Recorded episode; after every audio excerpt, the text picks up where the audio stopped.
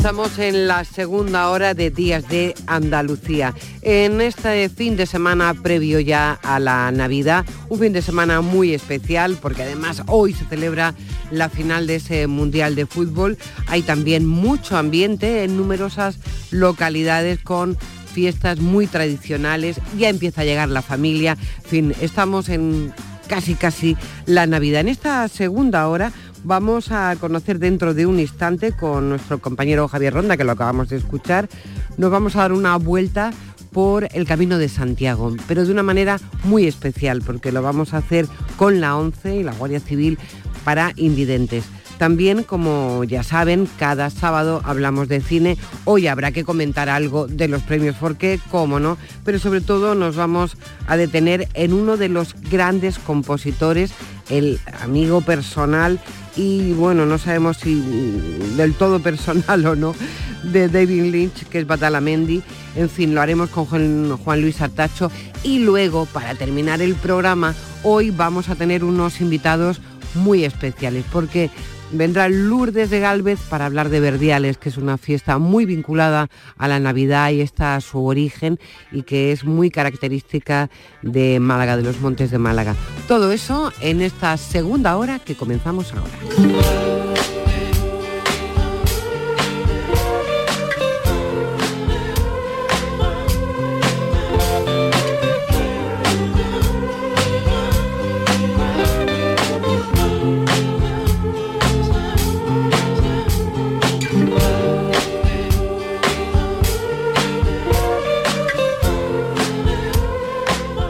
La Fundación 11 ha formado a efectivos de la Guardia Civil en atención a las personas con discapacidad que quieran hacer el Camino de Santiago por si fuera necesaria una intervención de los agentes con estas personas. Un grupo de guardias civiles han hecho prácticas como si fueran ciegos o han ido en silla de ruedas durante unos metros del camino. Una andaluza del Departamento de Tecnología Accesible de la Fundación La 11 es una de las responsables de este innovador proyecto. Además, se ha creado una aplicación para personas con discapacidad que ya han usado más de 4.000 peregrinos para ayudarse durante el camino.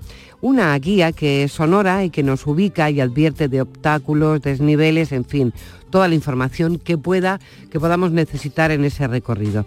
Les vamos a invitar a esta hora de la mañana imagínense qué suerte hacer el Camino de Santiago con personas con discapacidad. Son técnicos de la ONCE, guardias civiles y, nuestro compañero Javier Ronda que nos va a hacer un poco de guía.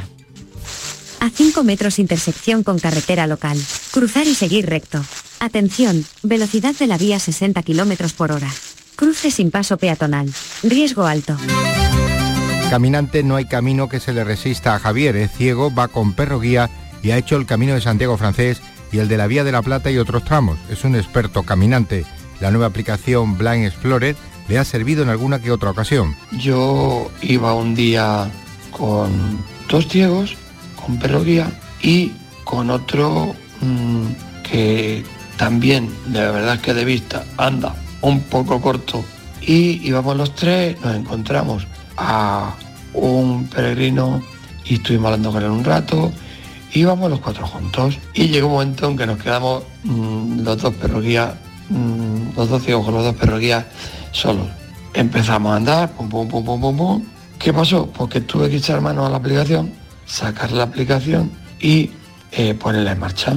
Ponerla en marcha y ahí fue como estuvimos mm, viviendo ese tramo de, pues sí, fueron unos 6-7 kilómetros con la aplicación los dos ciegos con los perros guía eh, haciendo cruces, cruzando arroyos, haciendo giros a derecha e izquierda conforme nos iba mandando la aplicación. ¿Cómo funciona esta aplicación? ¿Para qué sirve a una persona con discapacidad visual o de movilidad?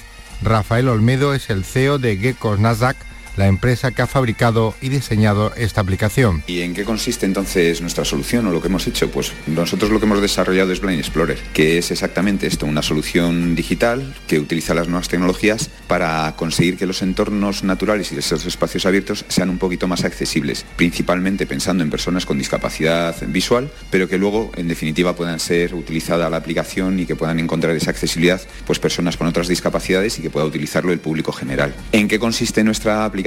Pues el concepto es relativamente sencillo. Imaginemos que eh, nosotros no podemos ver un entorno, pero queremos hacer un recorrido y fuésemos acompañados por alguna persona. Entonces esa persona, pues en un momento dado, lo primero que va a hacer es eh, ayudarnos a recorrer el trazado del camino, de modo que nos irá guiando, ya sea de una, algún, de una forma o de otra, pues eh, simplemente pues agarrándonos o pues yendo delante de nosotros y nosotros podríamos seguir sus pasos o el sonido que va haciendo o los ruidos o lo que sea. Pero por otra parte también nos iría informando de las características del terreno, del camino, las dificultades, de las anchuras, de los obstáculos, de los desvíos, etcétera, etcétera.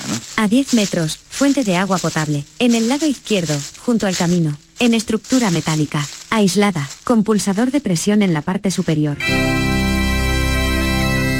La andaluza Lourdes González, responsable del Departamento de Tecnología Accesible de la Fundación 11, nos habla de esta herramienta. ¿Qué dificultades tenemos las personas con discapacidad pues a la hora de desenvolvernos en un entorno que para nosotros es complejo, como es el caso del Camino de Santiago, puesto que no tenemos tantas señales que nos ayuden a orientarnos. Es decir, una persona ciega en el día a día, pues como en mi caso, tengo el sonido del tráfico que me ayuda pues a saber eh, mantener como quien dice la línea recta cuando ando por las aceras, pero eso cuando estás transitando por el campo no es tan fácil. Por eso es importante contar con estas herramientas tecnológicas, pero también con personal cualificado por si se produce algún tipo de incidencia. Se trata de conseguir un camino más accesible y seguro. Han participado en la formación guardias civiles que prestan su servicio en el camino. Elena Mondaca del Departamento de Accesibilidad Universal e Innovación de la Fundación 11 ha sido la coordinadora de este proyecto. Se han realizado numerosos mapeos del camino. En cuanto a los test de usuarios, eh, comentar que, han sido todas las tipologías de la discapacidad las que han sido representadas en ellos. Eh, la visual, auditiva, intelectual y física. ¿Qué destacaría dentro de los test de usuarios? Pues principalmente en la intelectual eh, hicimos una, prueba con, con, los compañeros de Plena Inclusión de Galicia con un grupo de chavales con síndrome de Down y la reacción de ellos y la acogida fue, fue muy positiva. Les calmaba, les centraba, los monitores nos, relataban que, iban muy centrados, que iban muy pendientes del camino que tenían que seguir. Con la discapacidad auditiva nos encontramos un, caso que era sordoceguera. Es cierto que el usuario eh, tenía un poquito de resto visual, pero auditivo la verdad que, que no y nos iba comentando que le gustaba el hecho de poder seguir la brújula, el poder orientarse a través de la brújula que lleva la aplicación y a través de los diferentes mensajes, que a él le gustaba poder ver que a los dos kilómetros y medio se iba a encontrar una ermita. Y además de la aplicación que es muy útil, Blind Explorer, se trata de conseguir un camino al final que sea para todos. La Guardia Civil cuenta con una oficina móvil de atención al peregrino en la experiencia del Camino de Santiago Accesible han participado guardias civiles y técnicos de la Fundación 11.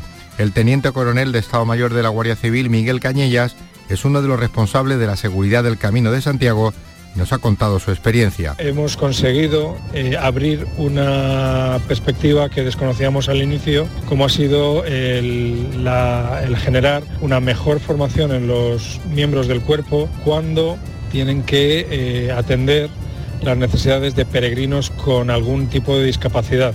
En este sentido, hemos eh, llevado a cabo cursos de formación eh, conjunta y mutua eh, con la Fundación 11. Hemos hecho unas jornadas que nos han permitido acercarnos a los distintos tipos de la discapacidad que nos garanticen o nos permitan llevar a cabo un, adecuada, un adecuado servicio al ciudadano, en este caso al peregrino con, algún tipo de discapacidad. De modo que eh, la Guardia Civil ha transitado en estos tres últimos años desde un concepto que, podemos decir y acuñar como un camino seguro a un camino accesible. Lourdes González nos cuenta la experiencia de los guardias civiles que han estado ciegos y han caminado en silla de ruedas durante algunos minutos. Pues el personal de la Guardia Civil tuvo la oportunidad de andar por un trozo del camino de Santiago pues con antifaz, eh, también tuvo la oportunidad de comunicarse sin hacer uso de la voz. Y bueno, eh, con una metodología de trabajo en pareja y de ponerse en la piel de personas que son diferentes a ellos, pudieron experimentar de primera mano qué dificultades tenemos las personas con discapacidad. A 8 metros, cambio de firme. Continúa por camino de tierra en suave ascenso. Atención, terreno muy irregular y pedregoso. Pendiente pronunciada en el lado derecho, separada del camino. Avanzar por el margen izquierdo. Hemos buscado al teniente Francisco Javier González del puesto de Sarria en Lugo, que estuvo en la jornada donde guardias civiles se quedaron ciegos con bastones e iban en silla de rueda durante unos minutos. Él vivió la experiencia e invita a ponernos a todos en el lugar de estas personas en una situación como el camino. Y hemos eh, comprobado lo difícil que es y la, gran capacidad que, tienen estas personas para poder eh, superar esos obstáculos y para nosotros ha sido, como he dicho, muy reconfortante y ha sido una experiencia pues, pues muy bonita. nos hemos tratado de poner en, situaciones eh, que, esas personas tendrían y, la verdad es que, ha, sido, ha sido muy interesante y, y es una experiencia pues que recomiendo recomiendo, a todos. Pasar haciendo caminos, caminos sobre la mar. El Camino de Santiago, algo muy especial para Javier y su perro guía. Pues te gusta también, pues estar metido también un poco en, tu, en tus pensamientos, en tu yo interior que tenemos todos pensando y, y, dándole vuelta al coco o simplemente yendo tranquilo, haciendo camino que es como se hace camino al andar, como decía Serra, como dice Serra. Caminante no hay Pero qué bonito Javier Ronda y qué paseo tan precioso. La verdad es que ha sido un lujo poder recorrer el camino de Santiago en esta mañana de domingo.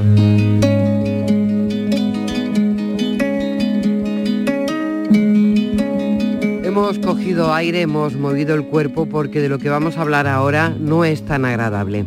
España está siendo bueno, un país donde crece la xenofobia, el odio ideológico, con más de 200 crímenes desde que hay democracia y registrados 627 grupos violentos. Hoy está con nosotros el presidente del Movimiento contra la Intolerancia, que es Esteban Ibarra.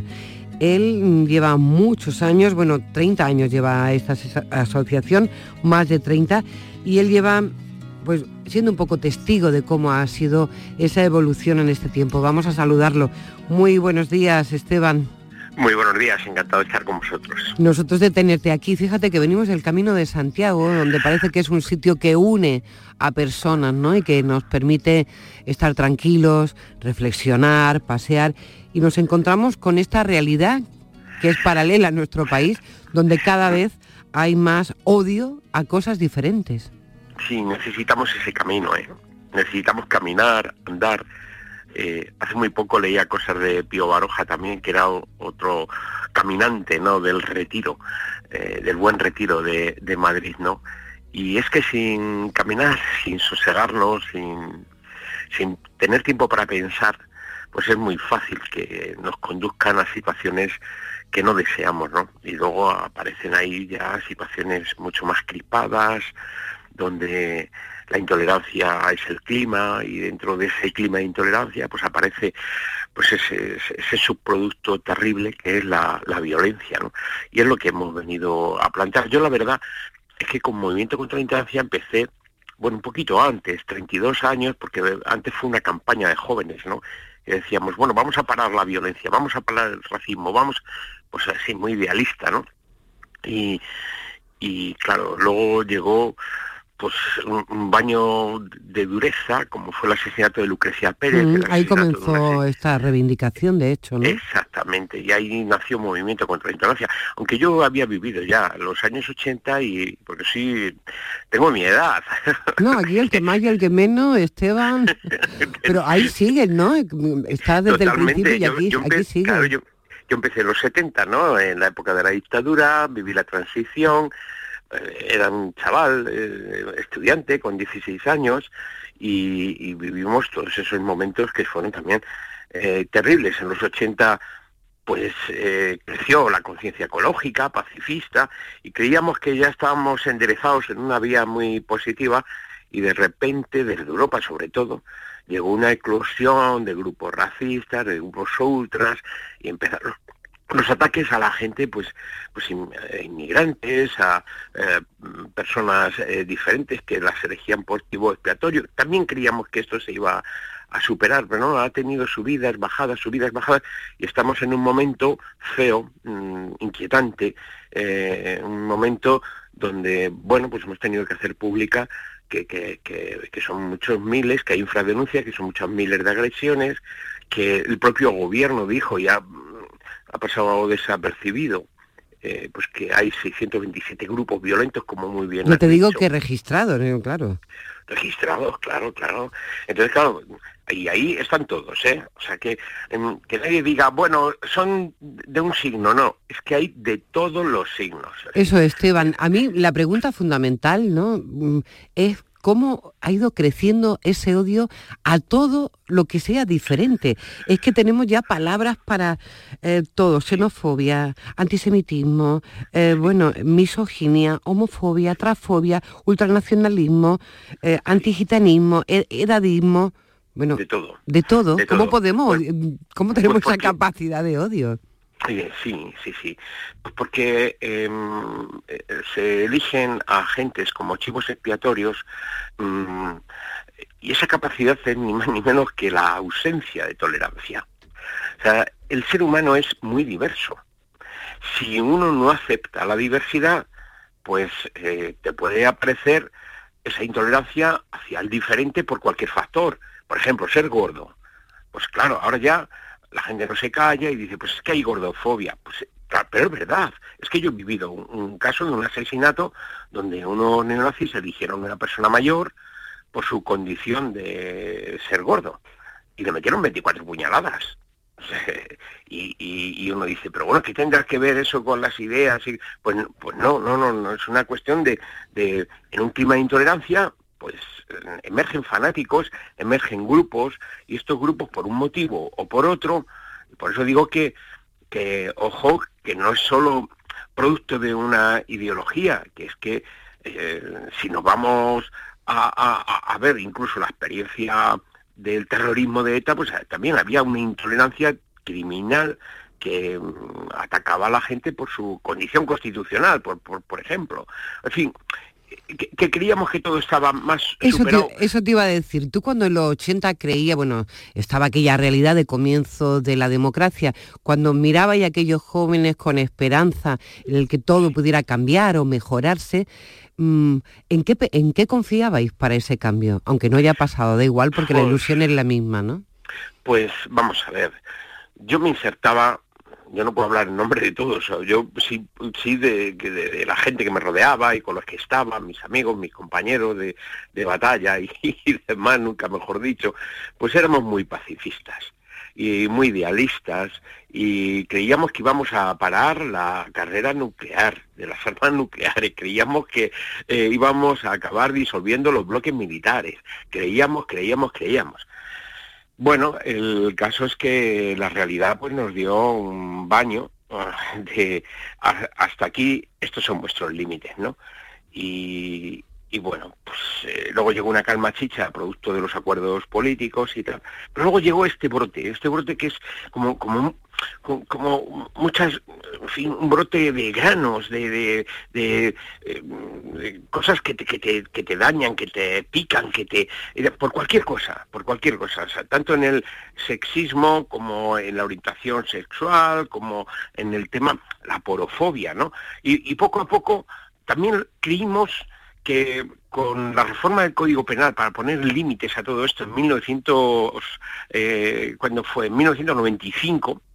Ahí pues empieza una legislación ya para intentar regular eh, o, proteger, diríamos, mejor proteger, a las víctimas. por proteger a las víctimas. Vamos, yo, es que lo, recuerdo muy bien porque fui protagonista, el que habló con el ministro Belloc y su gabinete y tal, para que introdujeran esos tipos penales eh, que hace referencia a, esa intolerancia mm, criminal, pues fui yo. Entonces dijimos, bueno, pues aquí ya con esto, pues no, no, no fue suficiente. Esto tenía que estar acompañado de una intensidad educativa en valores, en valores de tolerancia y de derechos humanos y de respeto a la dignidad de la persona, porque todo el mundo tiene valor. Da igual incluso que tenga unas ideas que tenga otras. Es que hay que poner a la persona por encima de todo, en el centro del tablero. Y, eso no se ha hecho. Con lo cual, eh, hemos ido manteniendo una situación negativa hasta llegar a los últimos años, que es a mí lo que más me inquieta. O sea, de cinco o seis años para acá, esto ha tenido una evolución a partir de las redes sociales, que son un auténtico infierno, donde todo el mundo se mete con todo el mundo, donde es el hábitat natural de la intolerancia y donde en un momento determinado dicen, bueno, pero se queda ahí, no tiene consecuencias. Claro. ¿Y qué hay ahí? Hay impunidad, quiero decir, primero, no, no eres tú, puede mm, asumir otra personalidad, un, un patio de vecinos enorme donde no hay reglas porque las redes sociales, como todo, pueden servir para lo contrario. Y en cambio, es un poco el vertedero. Como no nos queda mucho tiempo, aunque el tema daría para por lo menos un año, porque claro, hay tanto que hablar. Sí que hay un término que son las víctimas o una protección universal a las víctimas del delito de odio, que en España también está tipificado. ¿Cómo está esa tipificación y hacia dónde deberíamos ir? Pues tenemos el Estatuto de la Víctima que lo recoge, pero no es universal. Hay muchas víctimas que no están recogidas. Entonces deberíamos de ir hacia una ley de protección universal de la víctima del delito de odio. ¿Qué quiere decir universal? Pues es sencillo, es para toda persona en todo tiempo y en todo lugar. Quiere decirse que si hay unos factores de protección, tanto en el Código Penal como en el Estatuto de la Víctima, racismo, xenofobia, antisemitismo, lo que han mencionado, pues muy bien. Ya, pero hay otras que no el origen territorial, y se mató a Hitor Zabaleta, eh, la identidad cultural, la lingüística, eh, la genética, que ahora mismo tiene cada vez más peso, hay mucha gente que pide informes genéticos para contratar, etcétera, ¿no? Bueno, pues eh, universal quiere decir por cualquier otro factor. Eso lo plantea la ONU, pero también lo plantea nuestra Constitución, tan denostada, pues atención, en el artículo 14 dice y no igualdad ante la ley, no discriminación Mm, por ninguna circunstancia personal o social. Es eso, eso es universal. Entonces hay que avanzar. Entonces ahora mismo hay mucha gente que está excluida de la misma protección. Y nosotros lo reivindicamos, es decir, no, mire usted, es que me pueden maltratar por muchos eh, aspectos que poco a poco se han ido, bueno, desde el 95 a hoy pasó de 13 factores de protección, racismo, xenofobia, etcétera, a 19. Ya, pero es que lo multifacético del ser humano es que es muy amplio y te pueden eh, maltratar por muchos eh, aspectos. Y lo que se trata es de evitarlo, ¿no? No, por lo menos es una, una protección a las víctimas. Movimiento contra la intolerancia, más de 30 años intentando reflejar y sobre todo proteger a las víctimas de este odio que parece que, que va creciendo. Esteban Ibarra, ha sido un honor tenerle aquí con nosotros en Canal Sur Radio y, claro, tenemos que agradecerle todo el trabajo que se ha hecho a lo largo de estos años, por lo menos para hacer visible una, una realidad que es dolorosa, pero que existe. Que tenga unos felices días llenos de amor y paz, que es lo que toca, ¿no? Igualmente, por lo menos en esta coyuntura, en estos días, en estas fechas, que venzamos al odio y a la intolerancia. Ojalá sea así. Muchísimas gracias, Esteban. Un fuerte abrazo a todos. Que se hace una mañana cuando ves amanecer y la vida es una larga caminata por hacer. ¿Qué se hace si esa hora fuera rara y familiar? Y al oído te confiará todo lo que va a pasar. Días de Andalucía. Con Primi Sanz. Canal Sur Radio. En esta siesta soy un ciclón que tengo un extra de ilusión. Cocinaré para 32 con un extra de ilusión. Dame un cupón o mejor dame dos que quiero un extra de ilusión. Por 10 euros cupón extra de Navidad de la 11 con 75 premios de 400.000 euros. El 1 de enero, cupón extra de Navidad de la 11. Dame un extra de ilusión. A todos los que jugáis a la 11, bien jugado. Juega responsablemente y solo si eres mayor de edad. Hola, soy Enrique Romero y quería decirte que ya tienes a tu disposición los artículos oficiales del programa Toros para Todos. Entra en tiendatorosparatodos.es y descubre toda la gama de productos de tu programa de toros favorito. También puedes gestionar tus pedidos a través del teléfono gratuito 900-649-342. Repito los datos para que no se te olviden. Tienda torosparatodos.es o al teléfono 900-649-342. Que lo disfrutes. Somos la generación más inclusiva y diversa de toda la historia. Compartámoslo, gritémoslo, démoslo todo, sintámonos orgullosos. Pero sobre todo, aprovechémoslo. Si nos dejan, tenemos la oportunidad de crear una sociedad en la que todos seamos protagonistas. Tú también. Grupo Social 11. Generación Inclusión.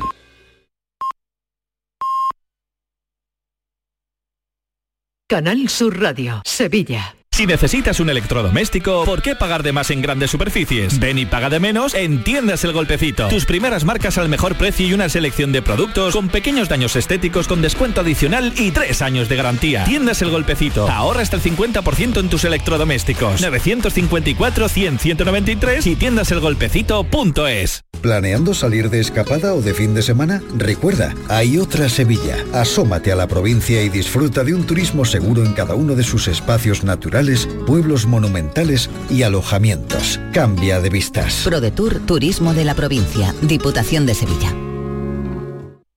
La Diputación de Sevilla actúa contigo. Con el plan Contigo, para reactivar la economía y el empleo en toda la provincia. 470 millones de euros en empleo e inversión. Actúa contigo. 470 millones de euros para generar empleo y dar apoyo a las empresas de la provincia. Una inversión histórica para nuevas obras e infraestructura. Plan Contigo, Diputación de Sevilla.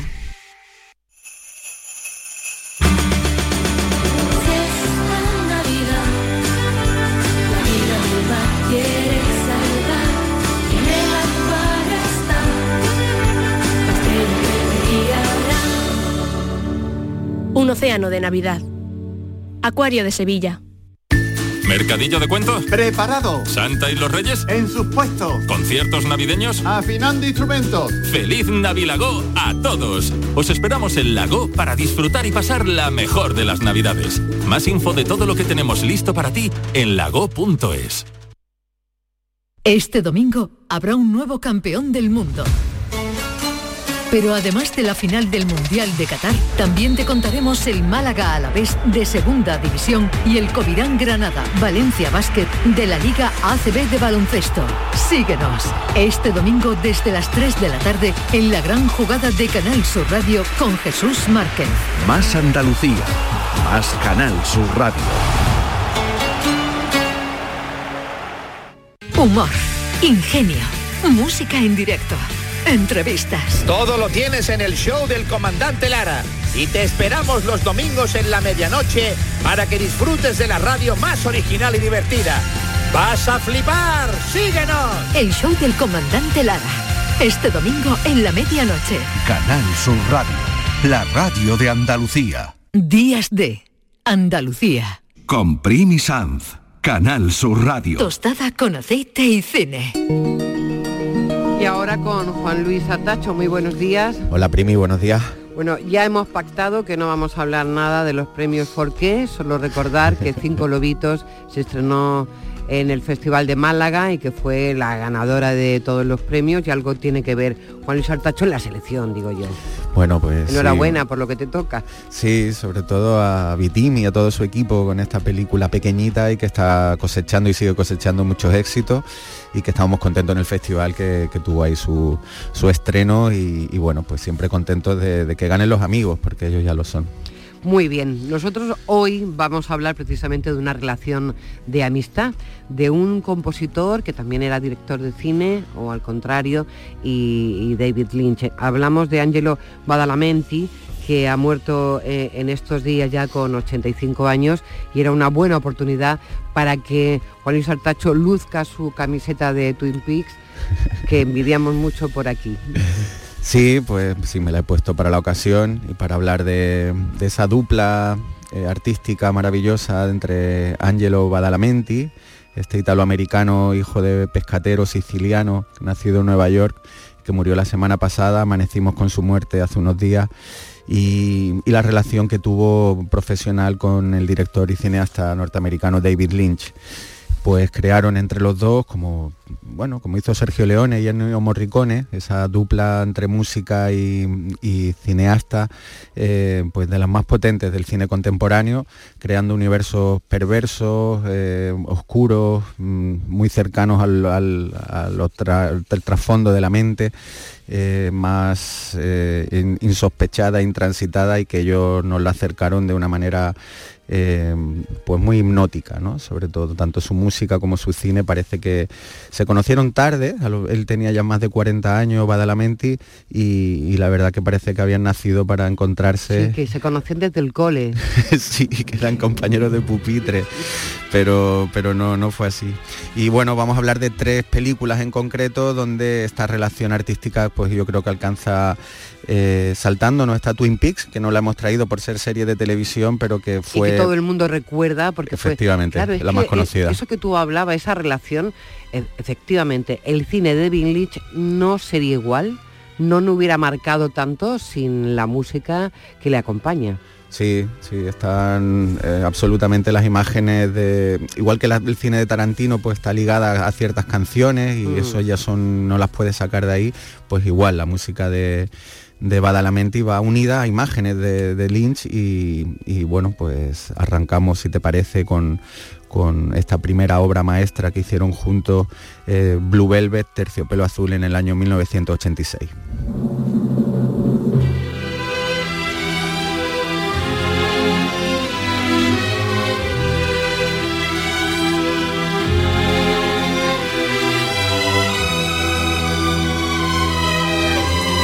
Pues... Eh, Realmente nos lleva a la película, ¿eh? Sí, sí, una película que ya solo el arranque, yo me acuerdo la primera vez que la vi, tan impactante, de, estos bomberos, eh, limpiadores de las calles en un pueblecito de, no me acuerdo exactamente qué estado era, pero un estado profundo americano y, esas casas eh, con esos jardines verdes, las vallas blancas, esas familias ahí, todos los niños sonriendo, saludando a la cámara. A no creerte. Claro, empiezas a no creerte esa vida idílica del sueño americano y eh, la cámara se acerca a ese jardín donde salía eh, Kyle Maslahan de, ver a su, a su padre, de visitar a su padre en un hospital y aparece una oreja putrefacta estando, que estaba consumida por, por hormigas.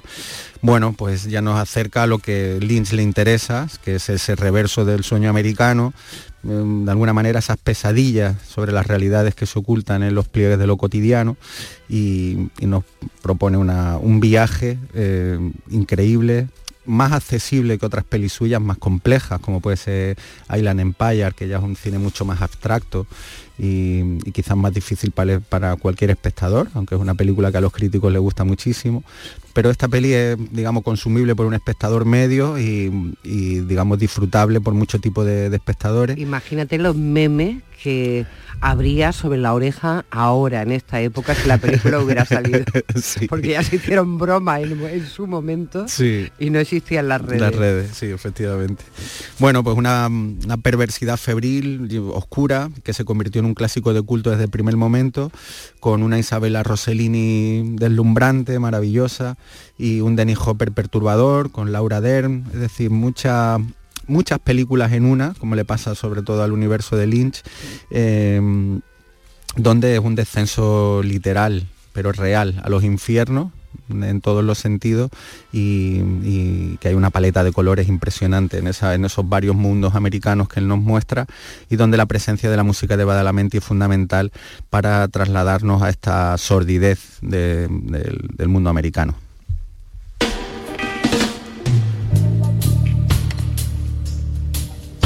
Posiblemente Terciopelo Azul es una de las películas de más éxito, más repercusión, por lo menos en España. Tuvo muchísimos seguidores, nos quedamos todos como muy, muy interesados en quién era este tal David Lynch y luego vinieron otras películas que yo no sé si han tenido el mismo impacto o no. Por ejemplo, aquella carretera perdida, ¿no? Sí, justo antes de, Blue Velvet, eh, de Terciopelo Azul, ya Lynch había hecho una película rara como Eraserhead, Cabeza Borradora, que, triunfó en los, círculos de festivales, eh, digamos, más radicales.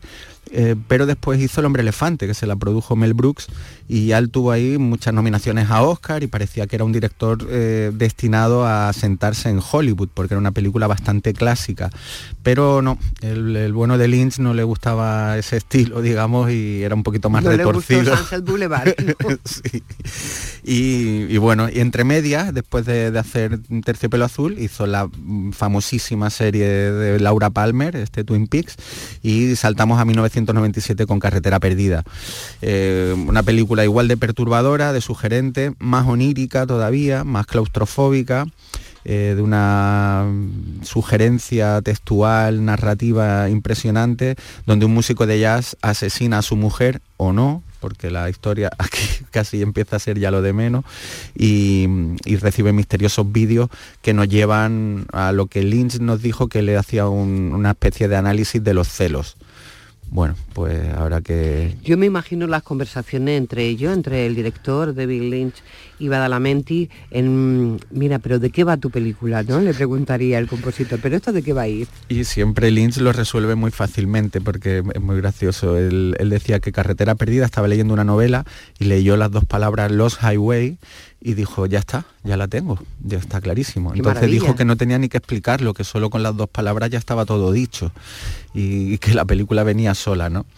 Eh, bueno, empezó, hicieron un guion a medias con, su co-guionista que no le gustó a ninguno, las dos partes que hicieron por separado, se quedaron con la primera parte de la historia y los llevaron a otros terrenos que no tenían que ver nada con, con lo que habían empezado a crear.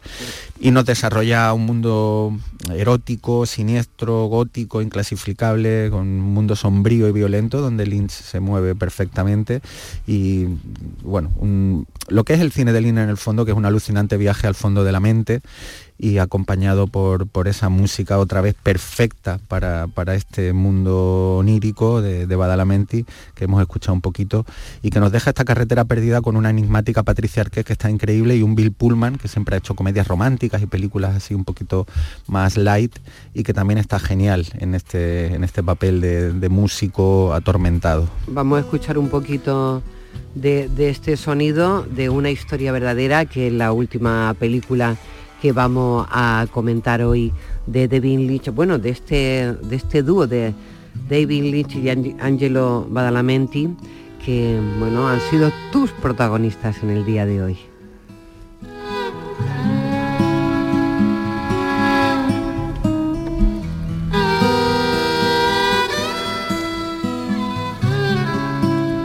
Cuéntanos un poquito de esta historia verdadera. Sí, estaba escuchando la melodía esta que me encanta, de, que me, acerca al París Texas de Wim Wenders, ¿verdad? y un poco ahí de Ray western, ¿no? Sí, efectivamente.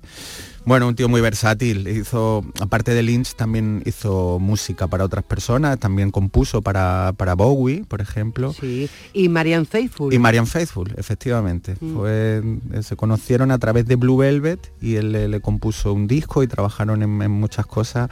Bueno, un tío que también cercano al jazz y al pop, eh, pero también y a la electrónica, que también hay que decirlo, va mente un tío muy versátil, eh, nos, nos, habla de esta, eh, vamos a cerrar esta trilogía con una historia verdadera del 1999, donde Lynch se vuelve a reinventar a sí mismo y hace una película clásica, mm, muy fordiana, donde es la historia real de un hombre que recorre 500 kilómetros en un pequeño cortacésped para ir a ver a su hermano y despedirlo porque estaba muy enfermo y no se veían de hace muchos años y nos muestra una peli justo lo opuesto de lo que venimos hablando de las dos pelis anteriores, una película tierna, simple, sencilla. A mí me gusta mucho. Una película maravillosa, casi una especie de, testamento vital de Richard Farnsworth, el actor que estuvo nominado al Oscar por esta película, aunque lo ganó por American Beauty Kevin Spacey. Mm. Y Richard Farnsworth se suicidó en su apartamento de Nueva York poco tiempo después de, de, esta ceremonia de los Oscars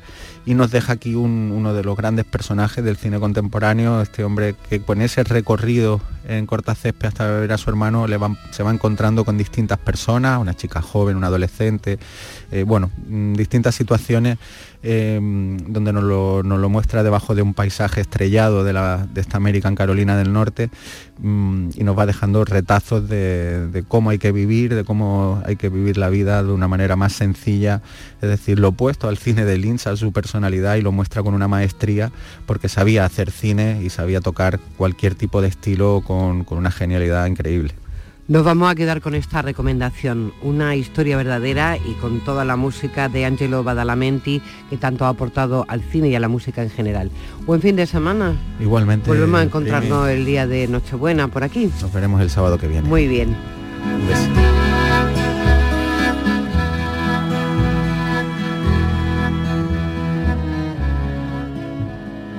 Días de Andalucía. Con Primi Canal Sur Radio. Hay un lugar donde los sentidos se despiertan. Donde todo es como antes. Donde las horas pasan sin darnos cuenta. Brindemos por lo nuestro. Porque hay que perderse para encontrarse. Si podemos desearlo, podemos vivirlo. ¿Y si nos regalamos Úbeda y Baeza? Dos ciudades, un destino. Los romeros de Alanís te ofrecen el regalo perfecto estas navidades. Jamón, paleta, caña de lomo, lomito, así como una amplia variedad de lotes navideños para familiares o empleados. Entra en shop.losromerosdealanís.com y no te quedes sin el auténtico ibérico de la Sierra Morena de Sevilla. De nuestras dehesas a tu mesa. Los romeros de Alanís. Seguro que como persona consumidora has contratado algún producto bancario financiero por el que te sientes engañado. No te preocupes. En Adicae Andalucía arreglamos tu situación sea cual sea. Protégete contra los abusos y colabora en nuestra lucha por solo 3 euros al mes. Infórmate ahora en adicaeandalucía.org. Campaña subvencionada por la Junta de Andalucía.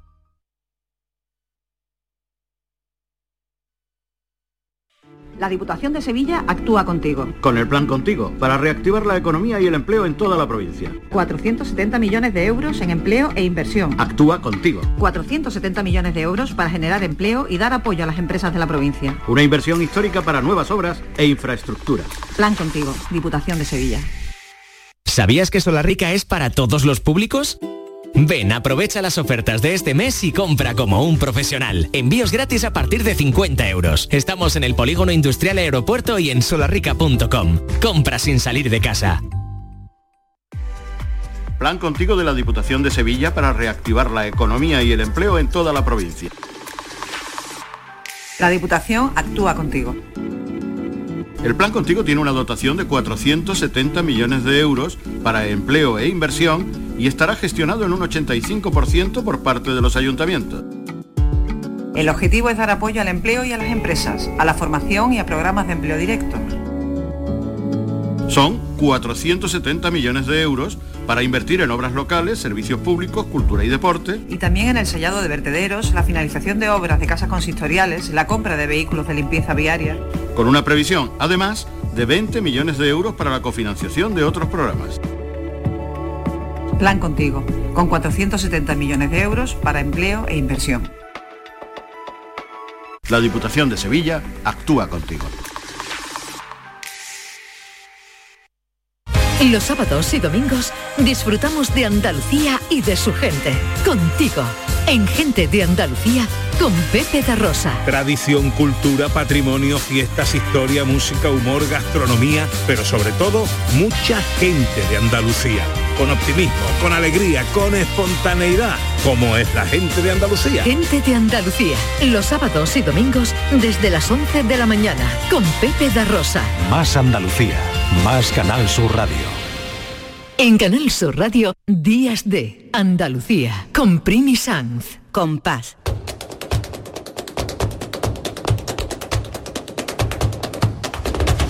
Con paz. Y después, gloria. A 12 minutos de las 11 de la mañana nos llega este tiempo tan estupendo para hablar de la música más genuina vamos a decir del mundo porque para eso es nuestra, que es el flamenco. Aquí está Lourdes Galvez. Muy buenos días, Lourdes. Hola, buenos días, Primi. Estamos casi en Navidad y tú traes algo con una esencia, con, con un germen que es precisamente parte de la Navidad.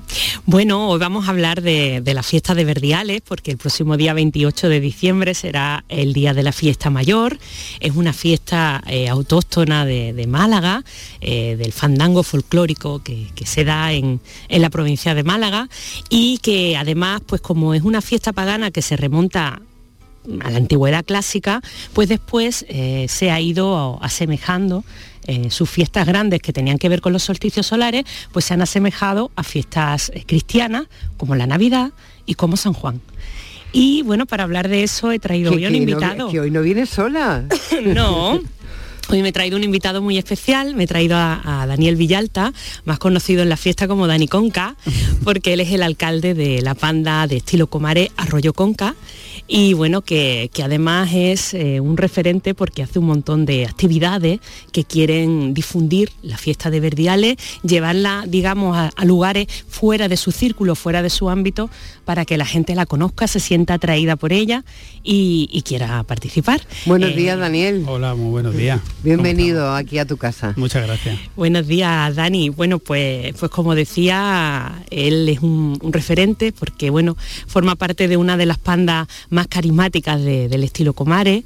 Eh, son gente joven, gente muy abierta, gente con un espíritu eh, muy festivo, porque al fin y al cabo la fiesta de Verdiales, aparte de tener un sentido votivo y ritual, también, sobre todo en Comare, tiene un sentido de fiesta, ¿no, Dani? Claro, bueno, de hecho, como yo creo que como uno de los signos que remarca eso que tú estás comentando es que justamente a nosotros, entre nosotros mismos, en nuestro algo propio, nos decimos, nos, autodenominamos como fiesteros. Claro. Nosotros no vamos de verdiales, vamos de fiesta. Exacto. ¿Entiendes? Entonces, claro, lo que pasa es que efectivamente la palabra fiesta es un poco ambigua o general, ¿no?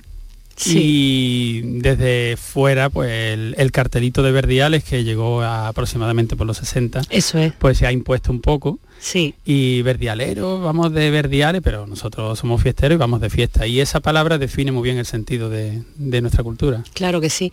Y decía que, organizáis muchas actividades, eh, digamos que para homenajear la fiesta y también para difundirla y una de ellas fue la subida al Mulacén. Eh, cuéntanos un poco eh, qué fue eso, Dani. Bueno, eso fue una... Sería en verano. Que, bueno, pues no te creas, fue en mayo, ¿eh? Mm, la última nevada. Fue en deshielo y además buscado, fue buscado, para pillar que yo en, en ese contraste de colores que hay en esa época tan bonito y que las imágenes y el reportaje pues tuviera más, fuera más impactante. ¿no? Aquello fue una locura, una locura que, bueno, a Toñi y Romerita y a mí se nos ocurrió.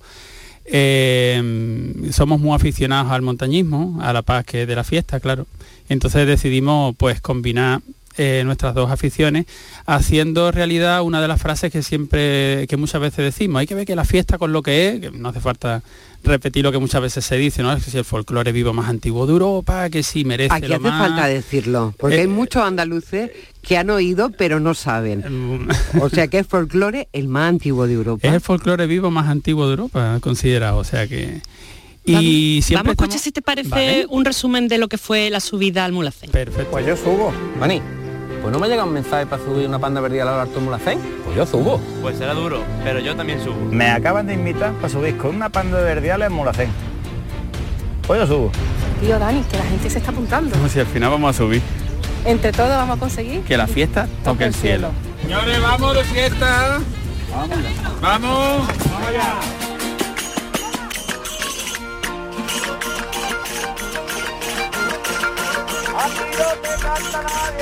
Bueno, subisteis a lo más alto del Mulacén y hicisteis fiesta en lo alto del Mulacén, Dani. efectivamente, conseguimos hacer realidad eso que tanto decimos, que tenemos que llevar la fiesta a lo más alto. Hay que ver que es que lo merece, que una buena fiesta está a la altura de cualquier cosa. De cualquier cosa es de cualquier cosa. Claro y porque no vamos a llevar la fiesta a lo más alto y lo llevamos a lo literal. Así que convocamos una serie de fiesteros. Eh, de todas las pandas, de todos los estilos, que eso me llama muchísimo la atención. En hermandad. Fuimos un total de 19 fiesteros Y fue una selección muy dura porque os podéis imaginar que había que elegir entre un montón de circunstancias. Claro. Eh, y entre medio además estaban los sentimientos, muchas amistades, mucho, en fin, gente con la que rozas muchas experiencias a lo largo de no del año, sino de tu vida. Claro. Pero había que primar primero pues el éxito, segundo la intención de que se fuera una representación de la fiesta, no fuera una panda la que fuera. Eh, que nos permitiera además hacer los tres estilos, garantizar además Qué interesante físicamente el esfuerzo y deportivamente poder subir, que además como te comentaba antes de entrar, previamente hicimos unas cuantas quedadas para ir a subir a la montaña y hacer claro, un poquito de entrenamiento, un poquito de, claro. Pero lo conseguisteis, lo, conseguisteis. Es justo decir que también la federación nos apoyó en cuanto le... Eh, la Federación de Verdiales. La Federación Provincial de Verdiales, le comunicamos la idea, nos apoyó Qué bien. En todo lo que fue posible, el Ayuntamiento de Málaga, Patronato de Turismo, Diputación y nuestros clubes. Bueno, pero no habéis quedado ahí, habéis seguido haciendo cosas, como este flash mob que hicisteis en Calle Alcazabilla, en Málaga. De repente, estaba la gente de Málaga un domingo por la mañana y empiezan a salir fiesteros tocando de cada esquina de la calle y se va montando una panda de más de 40 personas con su, todos sus instrumentos, con sus bailadores, que por cierto, Dani Villalta es un magnífico Con sus sombreros que tienen una historia detrás y una magia maravillosa. Exacto. Y bueno, pues aquello tuvo que ser mágico, ¿no, Dani? Pues aquello era como materializar algo que muchas veces estábamos contando. Mira, la fiesta lleva escondida en los barrancos y en los montes que rodean Málaga cientos de años. Así es. Ahí escondía llevan mucho tiempo, eh, llevan unas cuantas décadas en las que bueno, pues se ha creado un circuito en el que la fiesta se hace visible gracias a los festivales, la feria, el día de la pasa, el día de no sé qué, el día la, la Peña Juan Breva, que también Peña Juan Breva, importante. Correcto. Pero yo creo que había llegado el momento, era la circunstancia, el momento y el lugar propicio para que la fiesta se saliera del tiesto y mostrarla de otra manera, de una forma total y absolutamente actual. Y ahí, pues Tamara en concreto, que es una de las componentes de mi panda, tuvo esa brillante idea de hacer un flash y sacar a la fiesta de su contexto habitual y hacerla y hacer esto que en definitiva eh, la única intención que tiene es de hacer visible la fiesta y que gente que no está acostumbrada a ella pues la conozca. Lo que no se conoce no se ama y lo que no se ama corre el riesgo de ser perdido. ¿eh? Y que la gente se enganche y quiera a lo mejor participar porque por suerte eh, creo que la fiesta está muy viva porque hay mucha gente joven en ella y porque también hay muchas escuelas donde le estáis enseñando a todo el que quiere sin ningún tipo de distinción ni de conocimientos previos de la fiesta, ¿verdad? exactamente. Pero nos podemos apuntar cualquiera, ¿no? cualquiera. Claro, claro. A cantar, a tocar o a bailar, que ya te digo que Dani es un maestro y enseña por cualquiera de los estilos el baile perfecto de tanto en solitario como en pareja o en trenzadillo. Me va a poner colorado. No, no es verdad. bueno, no, no, me quiero olvidar que em, en este del Flash Sí se lió una en calle Alcazabilla. Claro. Del que conozca Málaga, de los que nos está escuchando. Que no lo conoce, el centro de la ciudad. Es el mismo centro, al pie del al lado del Teatro Romano. Exactamente. Entre el Teatro Romano y la Alcazaba y tal. Aquí hay una calle bastante amplia. Bueno, pues la calle literalmente se cortó de la pelotera de gente que se montó alrededor. de una fiesta compuesta por cinco violines, creo recordar, ocho o nueve guitarras, bueno, una, una macro panda que cortó la calle, increíble. Y, eso con gente de, distintas pandas de distintos estilos, que eso antes, Primi, era una cosa más extraña, porque eran los estilos eran como muy celosos de sí mismos. Tienes que venir un día a contar los estilos. Eh, bueno, claro, ¿Eh? por supuesto, Montes, Comares y Almojía, que son los, digamos, los estilos mm, establecidos, ¿no? Luego hay son otros. geográficos, quiero decir. Exacto. Está definido por la geografía. Luego dentro de cada estilo, pues hay, diferentes formas de interpretarlo, pero sí, son pero en eso... Y, bueno, mm, eh, hablaremos de estilo, pero no tenemos mucho más tiempo. Pero vamos a darle, mm, yo creo, a todos los andaluces la noticia fundamental, que pueden venir y verlo y vivirlo en vivo dentro de muy poco. El día 28 de diciembre en el Parque Andrés Jiménez Díaz, en el Puerto de la Torre, tendrá lugar la fiesta mayor de Verdiales, como cada año, como cada 28 de diciembre. Y, allí podrán escuchar eh, pandas de magnífica calidad, de los tres estilos y como muestra un botón nos vamos a despedir con un corte de la panda rollo conca estilo Comares. Hasta la semana que viene.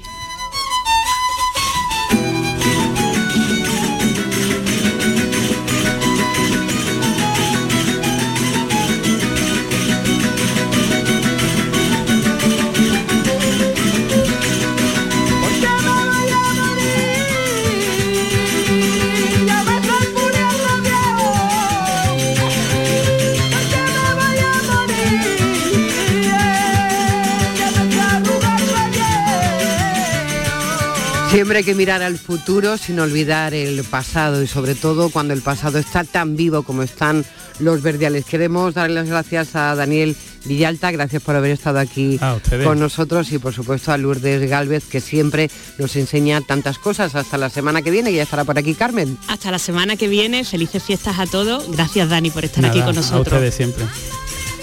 Y así con Verdiales, que es una música muy de esta época del año vamos a ir cerrando nuestro programa, que ya están preparados Pepe da Rosa y Ana Carvajal para estar con ustedes dentro de un momentito después de los servicios informativos.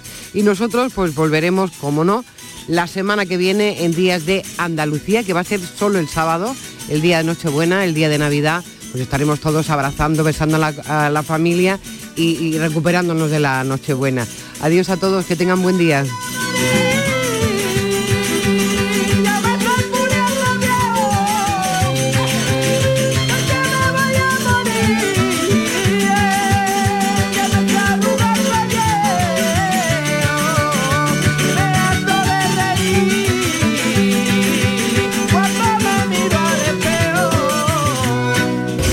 Gustado este programa, descárgatelo para volver a disfrutarlo. Lo tienes como todos los demás en la radio a la carta, en nuestra web y en nuestra app. Más Andalucía, más Canal Sur Radio.